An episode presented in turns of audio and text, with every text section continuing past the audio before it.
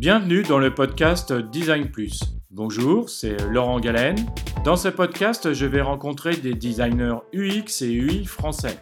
On y parlera d'expérience, de technique, d'innovation, de passion et d'inspiration, mais surtout de design. Ce podcast est disponible sur iTunes, Spotify, YouTube, encore et sur d'autres plateformes. Retrouvez la liste complète dans la description de chaque épisode. Salut, c'est Laurent, bienvenue dans ce nouvel épisode du podcast Design Plus. Et aujourd'hui, on va parler d'applications mobiles et en particulier de design émotionnel avec ce sujet qu'est-ce qu'une expérience émotionnelle dans une application mobile?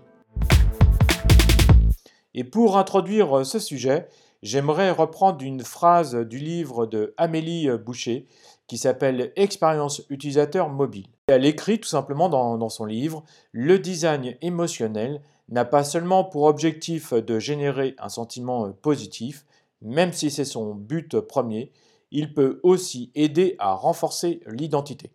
Et donc ce sujet, je l'ai découpé en quatre parties, et dans la cinquième, je vous donnerai quelques références. La première partie, c'est d'où vient le design émotionnel. En fait, euh, le design émotionnel a été introduit et démocratisé par euh, un Américain qui s'appelle Aaron euh, Walter, qui a été designer d'expérience chez Mailchimp et qui travaille aujourd'hui chez InVision. En fait, en 2011, il a écrit un livre qui s'intitulait Designing for Emotion. Et il y détaillait en fait tout le processus créatif qu'il avait mis en place chez Mailchimp. Alors, qu'est-ce que le design émotionnel?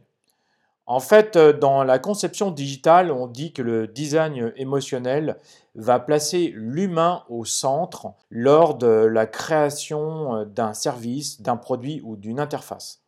En UX design, euh, les designers et les concepteurs utilisent donc régulièrement les émotions pour développer des produits, des services ou des interfaces interactives.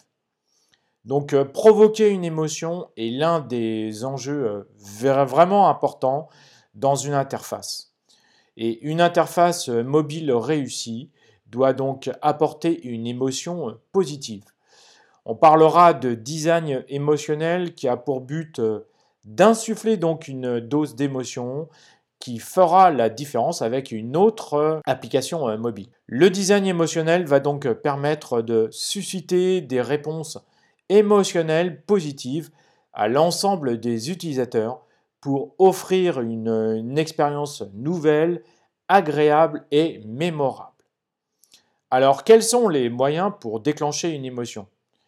Eh bien, euh, on peut proposer des fonctionnalités qui soient sur mesure à vos utilisateurs, on peut proposer une mise en scène unique en travaillant par exemple sur euh, l'esthétique.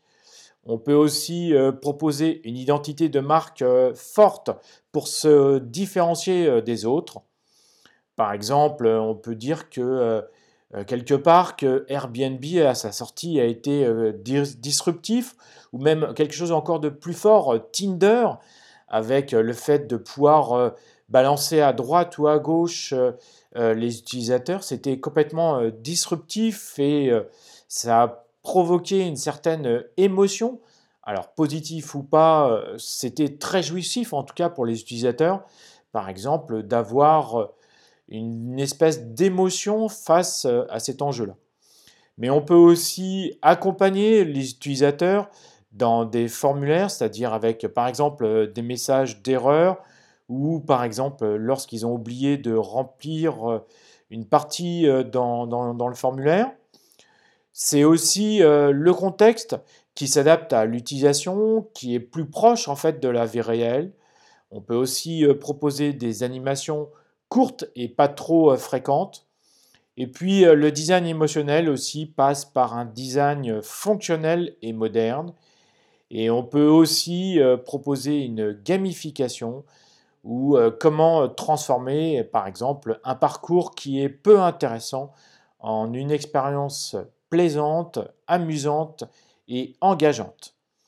Alors, euh, en fait, qu'est-ce que permet le design émotionnel? Eh bien, en fait, il va permettre d'entretenir des relations personnalisées avec des utilisateurs cibles, mais aussi d'accroître le taux de conversion, et puis également de favoriser la reconnaissance de la marque, de renforcer également la fidélisation des utilisateurs, et puis enfin de rendre une interaction originale.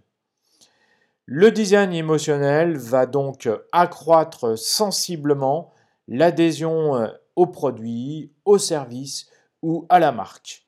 Pour euh, terminer, je vous donne trois références. La première, eh bien, c'est le livre de Amélie Boucher qui s'appelle donc Expérience utilisateur euh, mobile, qui a été écrit il y a plusieurs années, mais c'est une véritable bonne ressource qui est très intéressante.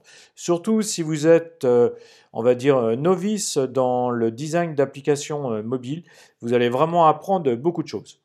Ensuite, la deuxième référence, eh bien, c'est d'aller tout simplement sur le site de NN Group. Vous tapez dans le moteur de recherche Emotional Design et vous allez tomber sur un ou plusieurs articles avec une vidéo. Vous pourrez en apprendre beaucoup plus. Enfin, la troisième et dernière référence, est une présentation de Karine Lallemand qui a été euh, faite sur le design émotionnel qui est présente euh, sur LinkedIn, qui est en fait euh, une présentation anciennement sur SlideShare. Voilà, cet épisode est à présent terminé. Je vous remercie de l'avoir écouté. J'espère qu'il vous a plu.